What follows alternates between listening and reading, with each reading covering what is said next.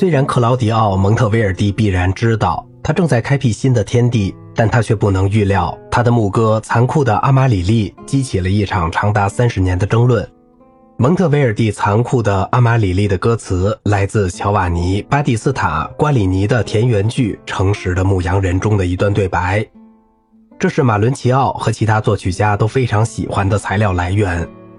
虽然蒙特维尔蒂的配乐在一六零五年的第五卷中才发表，但这一作品必定在世纪之交即已经流行，因为他的破格的对位法在乔瓦尼·马里亚·阿图西一六零零年的对话录《阿图西或现代音乐的瑕疵》中已经受到批评。一个对话的参加者特别反对他援引的普利第十二至十四小节，指出女高音声部的第十三小节同低音声部不协调。但是，另外的一个对话者却捍卫了这一经过句。他说：“如果人们假定女高音声部第一拍是 G，那么音型就类似一个重音。当时普遍使用的 G 性的装饰音，用 G A F E 极近代替了 G F E，这样写出的装饰音，当时称为减值装饰音。也以十二小节，特别是第二拍中的跑句来使和声声色。”这两个小节的上声部 D、B 和 B、G 的跳进的减值装饰音，引起了刺耳的不协和音，恰当的表现残酷的阿玛里利这一抱怨。虽然蒙特威尔蒂的某些不协和音可以解释为装饰音，但他写作他们的真正动机是通过和声，而不是通过图解式的形象来传达诗歌中的意义和情感。蒙特维尔蒂在牧歌第五卷中以简约的信条捍卫自己，而反对阿图西的批评。他许诺在另一本书中更详细的讨论这一论题，但他从来没有出版过。蒙特维尔蒂对阿图西的答复：一六零五年，请不必惊奇，我正在把这些牧歌交给出版社，但没有首先对阿图西对其中很小一部分的反对提出回答。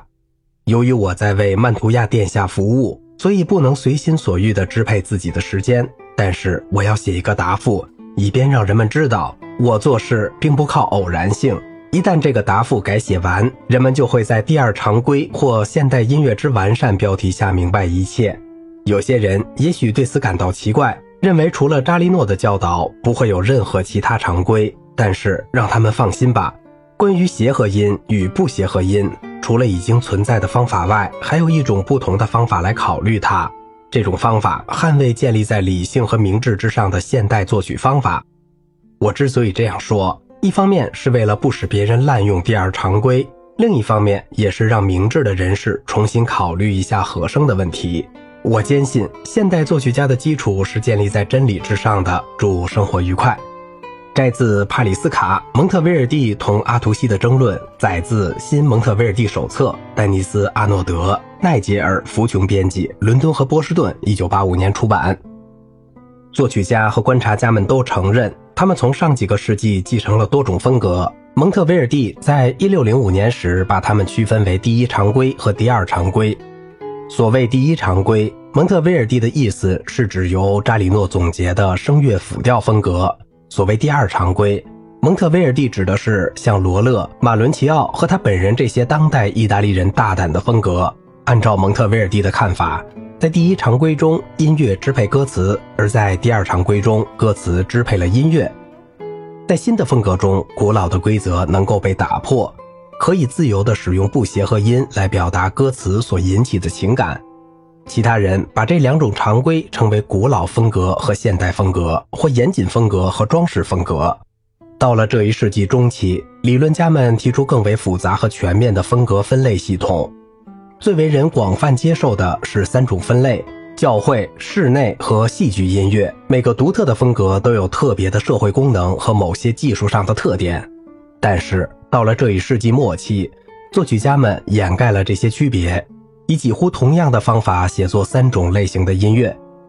复调音乐倾向于一体化的器乐和声乐的写作，其中很多音乐几乎都能由人声和乐器的任何结合来演唱或演奏。但是，即使是早期为长笛、管风琴或羽管键琴独奏的音乐，都有乐器明显的标记。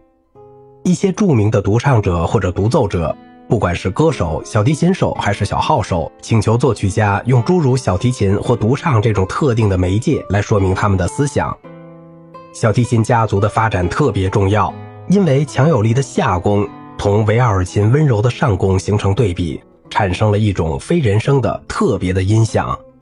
当代小提琴在意大利代替了维奥尔琴时，法国的作曲家发展了一种技巧熟练的维奥尔琴的演奏语汇，超越了先前理想的人声。木管乐器在技术上的改进，使它们适宜于户外的独奏演出。著名的声乐艺术教师和专家促进了演唱技巧、音色和发声的新标准。器乐和声乐的风格开始相异，最后变得如此清楚，以致作曲家们能够有意识地在器乐的写作中借用声乐的特性风格，反之亦然。声乐和器乐作品有一个共同的目标。既生动而有力地表达或体现广泛范围的情感，它们开始于16世纪晚期的牧歌的继续。作曲家们寻求音乐手段来表现或激起这样一些感情：愤怒、激动、高贵、英雄主义、傲慢的沉思、奇异、神秘的兴奋。当时被认为是人们相对稳定的精神状态。作曲家们并非企图去表现他们个人的感情，而是需要在普通的感觉中去体现这种感情。事实上，他们就故意远离自己的情感，以便能以一种更为客观的真实来表达他们。在巴洛克时期的建筑、雕塑和绘画中，其正常的形式有时就被扭曲，以便这些形象能够体现出艺术家想象中的热情强度。同样的，在音乐中，作曲家们也违背了协和音或不协和音、规则而均匀的节奏流动等旧规则的限制。但是，不像雕塑和绘画。音乐并非必须体现自然的物体，也不像建筑那样被媒介和功能的固定的物理要求所束缚。作曲家想象力所导向的任何方向，音乐都能自由地去扩大它的表现领域。这种自由促进了音乐情感力量的发展，并在艺术门类中提高了它的地位。同文艺复兴时期辅调音乐平滑的节奏流动相反，巴洛克时期的音乐或非常规则，或非常自由。规则的舞蹈节奏是早期很多器乐的特点，但是直到17世纪，大多数音乐采用小节线划分小节，暗示着强拍和弱拍的样式。起初，这些样式并不是周期性出现的，拍号与和声和重音的各种连续相一致，由小节线按规则间隔划分。只是到了这一世纪中期以后，才变成普遍的。作曲家们在写作诸如托卡塔和前奏曲这样的声乐宣叙调和即兴独奏器乐作品时，使用了不规则的、灵活的节奏。这两种类型的节奏，规则的和不规则的，自然不可能同时发生，但是在相继的过程中却提供了故意的对比，如习惯成对的宣叙调和咏叹调，托卡塔或前奏曲和副歌。文艺复兴时期的典型肢体是几个独立声部构成的辅调。而巴洛克时期的典型肢体却是坚实的低声部和华丽的高声部，由不突出的和声连接在一起。一个单独的旋律被有几个伴奏声部所支持，这本身并非新鲜事物。在14世纪的坎蒂莱纳风格、勃艮第的上松、早期的佛罗托拉、16世纪的刘特情歌和伊丽莎白时代的埃尔曲中，都使用过类似的肢体。新颖之处在于，既把重点放在低音声部上。又突出了高声部肢体的两个必不可少的旋律线，这种两极化的一个结果就是，表面上对内声部旋律的漠不关心，在被称作通奏低音的记谱系统中显而易见。在这种体系中，作曲家只写出旋律和低声部，低声部由一件或几件通奏低音乐器演奏，例如羽管键琴、管风琴或刘特琴。通常还有一件支撑性乐器，如低音维奥尔琴、大提琴或大管来加强。在低声部音符的上方，键盘乐器或刘特琴演奏者填补了没有写出所需的和弦。如果这些和弦不是在根音位置上的三和弦，或不是和弦音，比如保留音，或需要增加调号之外的临时记号，作曲家就可以在低声部音符的上方或下方加上数字或升降号。通奏低音的实现，实际的演奏按照作品的类型和演奏者的技巧和趣味解释而有所不同。演奏者在作曲家设置的框架内有即兴发挥的广阔天地。演奏者可能只演奏简单的和弦，或引入经过音，或者合并旋律动机以模仿高声部或低声部。实现通奏低音并非总是必要的。许多有通奏低音的作品，在记谱的旋律声部中已提供了充分的和声。例如，四声部或五声部的经文歌和牧歌中，通奏低音乐器仅仅是重叠或支持人声；但是对独唱或二重唱来说，通奏低音通常是必须的，以弥补和声，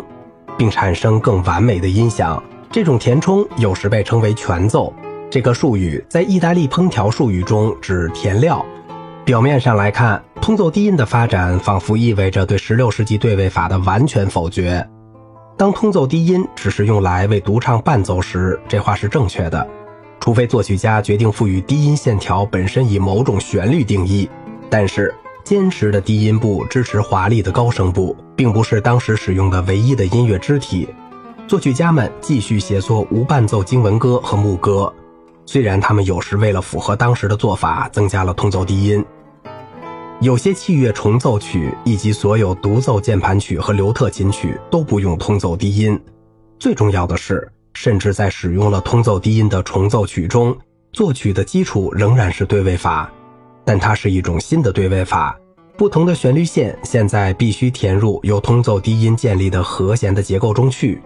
这种由和声驱动的对位，其中的个别线条从属于和弦的进行，影响了巴洛克时代的整个剩余时期。好了，今天的节目就到这里了。我是小明哥，感谢您的耐心陪伴。